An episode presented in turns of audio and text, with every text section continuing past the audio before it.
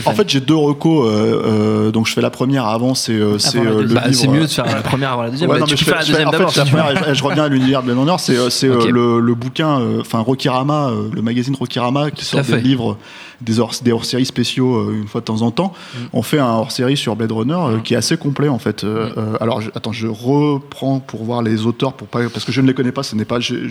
J'écris à Rokirama, donc de j'ai temps en temps. j'ai Mais tu as l'honnêteté de dire que tu ne connais pas. Voilà, mais je ne connais pas ces, ces deux auteurs, quoi, qui sont. euh, alors, je ne vais pas de les écorcher. Euh, attends, parce qu'en plus, c'est maquetté euh, sur la page. Euh, Romain Dubis et Ludovic Gottini, donc je ne les connais pas, euh, mais qui ont fait quand même un travail euh, pas mal, euh, enfin assez complet et archiviste. Mhm.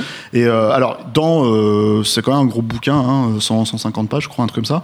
Et euh, en gros, tu as quand même. euh, bon, tu as une interview fleuve de Ridley Scott qui n'est pas d'eux, mais qui, est de, de- qui vient de Futur Noir, mais c'est la première trad Ouais. française, donc c'est plutôt intéressant pour les gens qui parlent pas anglais, quoi. Mais tu as aussi David Snyder dedans et Sid Mead. Donc, euh, Sid Mead, hein, c'est comme ça qu'on ça se prononce, Julien Ouais, Side. voilà. Side, bon, autant pour moi. Oui, oui, euh, Ah je crois, donc, c'est assez, c'est cool. assez complet. Euh, Voilà, moi, je, je suis, ils ont quelques, j'ai pas tout lu, hein, mais les, Mhm. le truc que j'ai lu, il y a quelques théories, ils oublient certains, enfin, c'est pas qu'ils oublient, mais ils mettent un peu plus de côté euh, certains noms comme David Webb Peoples, ce qui me permet d'arriver à ma deuxième reco, en fait.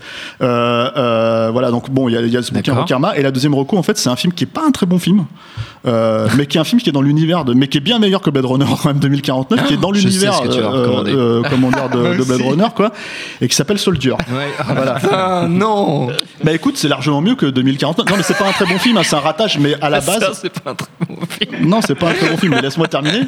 Fini. Voilà, déjà, c'est un film qui, euh, qui euh, je trouve, alors pour son auteur, est, est, euh, certes en dessous de Event Horizon, mais largement au-dessus de tous les Resident Evil et compagnie. Voilà. Ça, c'est. Euh, un film qui est peu vu parce qu'il s'est pas sorti en France en fait, c'est quasiment pas sorti dans le monde, hein, ça s'est tellement ouais. bidé aux États-Unis. Voilà, c'est un film qui a été extrêmement charcuté par la prod et euh, dont euh, bah, j'aimerais juste rappeler que à la base en fait donc c'est un scénar de David Wade Peoples qui se passe dans le même univers que, C'est le même que- univers, ouais. que Blade Runner. C'est euh, ce qu'ils appelaient une sidequel. Ouais, c'est ça. Euh, et qui est un projet qui pendant très longtemps a été développé par Clint Eastwood en fait. Euh, petit fun fact. Non mais j'aime bien. Les je- je le- je le histoires balance. de Non, non, mais voilà. Le truc qui était rigolo, c'est que c'est Paul Thomas, c'est Paul, Paul W.S. Anderson, pardon, qui me l'a, qui me l'a, qui me l'a dit. Le premier jour de tournage, en fait, Clint Eastwood s'est pointé derrière la caméra, Ouais. euh, à regarder, euh, comment dire, euh, euh, Ce que faisait Paul Anderson et lui a dit Don't fuck it up, kid.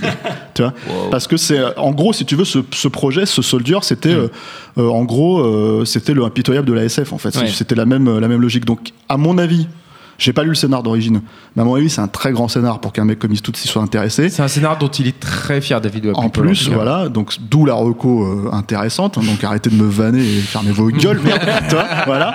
Et, euh, et, euh, et enfin, le, le, le truc, c'est que oui, c'est un ratage et il l'a fucké le film, quoi, Ah effectivement, malheureusement. Et avec le studio, en l'occurrence. hein. Mais, mais je sais, pour en avoir parlé avec Paul Anderson, qu'il a des énormes regrets sur le film et qu'il pense que ça aurait pu changer sa carrière euh, s'ils avaient vraiment pu faire ce qu'ils voulaient faire. Je pense pas qu'il avait le niveau d'Eastwood, évidemment, pour faire certain, impitoyable, ouais. mais bon, je pense que ça, Ça aurait nous pu être un film beaucoup plus peut-être des intéressant. euh, Resident Evil. voilà. et voilà. je pense que ça aurait été un film beaucoup plus intéressant que ce qu'on a au Il y final. aura peut-être un Soldier 2049. hein. Mais je Tout ne espoir pense n'est pas. pas perdu.